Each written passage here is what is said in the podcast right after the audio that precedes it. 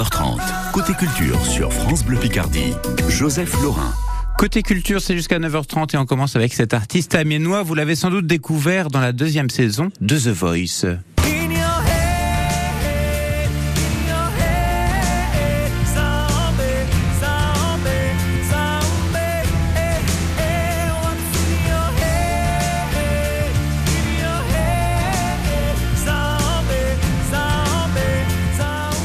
Il termine deuxième du concours et il sort aujourd'hui son premier livre, Vivre sans regret, publié aux éditions First, un livre qui raconte son parcours et partage des astuces pour mieux vivre sa vie.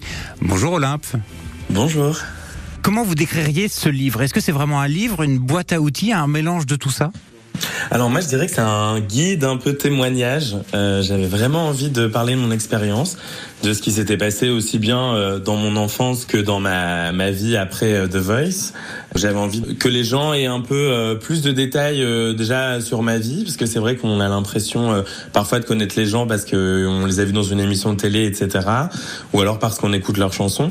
Mais voilà, il y avait plein de choses de, dont j'avais envie de parler, notamment de la grossophobie, du harcèlement scolaire, et aussi du monde de la musique qui est impitoyable. Hein. On, on pense toujours aux paillettes, mais derrière les paillettes, il y a beaucoup d'autres choses plus sombres. À qui va servir ce bouquin?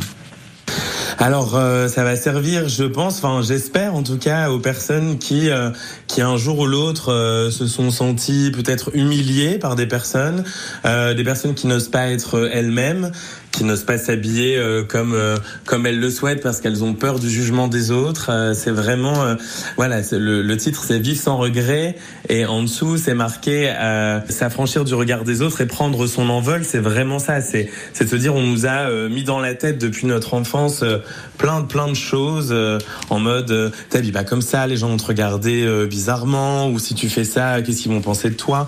En fait c'est vraiment cette idée de, de de se libérer de toutes ces chaînes et de ces a priori qu'on nous a inculqués depuis notre enfance pour vraiment être soi-même maintenant et, vivre pleinement comme on a envie de vivre en fait. Est-ce que c'est pour ça, c'est pour prouver aux autres qu'ils avaient tort, pour euh, bah, pour vous affranchir vous du regard des autres que vous avez voulu faire The Voice? Parce que finalement beaucoup de gens vont vous voir et avoir un avis sur vous avec ce genre d'émission. Bah, je dirais que oui. Euh, participer à The Voice, ça a été vraiment. Euh, bah, déjà, j'avais envie de faire de la musique euh, mon métier, donc euh, c'était un beau tremplin. Mais au-delà de ça, oui, c'était de se dire, bah déjà, la première fois qu'on va m'entendre et qu'on va me juger, ce sera sur ma voix et non mon physique.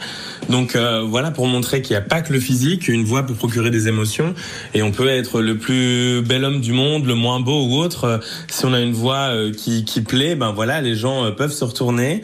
Et puis aussi, c'était pour dire, oui, effectivement, à toutes les personnes qui n'ont jamais cru en moi, euh, bah voilà, aujourd'hui je suis là, les fauteuils sont retournés et, tout ce que vous m'avez dit un jour ou l'autre, ben n'a servi à rien au final parce que ça ne m'a pas découragé et j'y suis allé.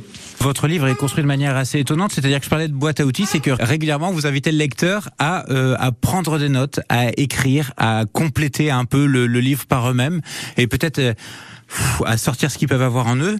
C'est comme ça que vous le vouliez, c'est que bah, les gens écrivent dans votre livre, qui se l'approprient complètement? Exactement, mais en fait moi j'adore quand je vais à l'étranger, c'est de de trouver dans des concept stores ou des librairies des des livres un peu de développement personnel dans lesquels on peut euh, écrire euh, un peu comme un journal intime ou alors euh, avoir des réflexions sur certains sujets.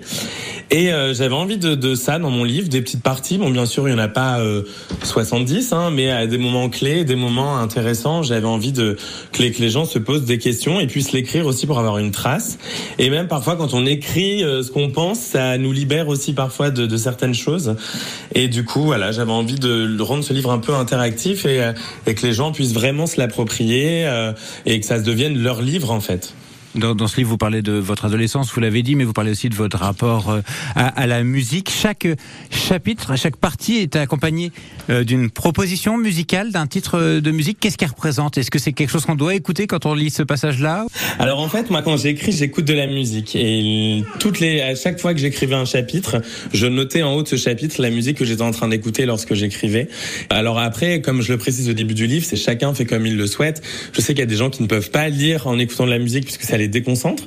Mais euh, s'ils ont vraiment envie d'être dans le, mood dans lequel j'étais quand j'ai écrit le livre, ils peuvent, ben, avant de lire le chapitre, regarder euh, la musique, la chercher sur Internet, YouTube, euh, Deezer, Spotify, bref, la mettre en route et commencer à lire. Et en fait, ils sont vraiment dans l'ambiance dans laquelle je me trouvais lorsque j'écrivais le livre. Est-ce que ça veut dire qu'à la fin du livre, on se sentira l'envie d'écouter vos chansons? Ah ben peut-être, je le souhaite en tout cas. Il y a quelques fois où j'ai mis euh, quelques-uns de mes titres, euh, une ou deux chansons de moi, je crois, dans, le livre euh, au début de chapitre. Après, c'est vrai que le livre c'est un peu une continuité de mes chansons puisque dans mon dernier album, je suis vraiment livré, j'ai écrit toutes les chansons. Et peut-être que ça donnera l'envie aux gens effectivement de d'écouter les chansons et et de, de voilà, le livre vient après l'album, mais l'album peut arriver après le livre. Et tout prendra son sens effectivement dans les textes. Merci beaucoup Olympe pour ce, pour ce bel objet. Avec plaisir. Vivre sans regret sort aujourd'hui en librairie, c'est aux éditions First.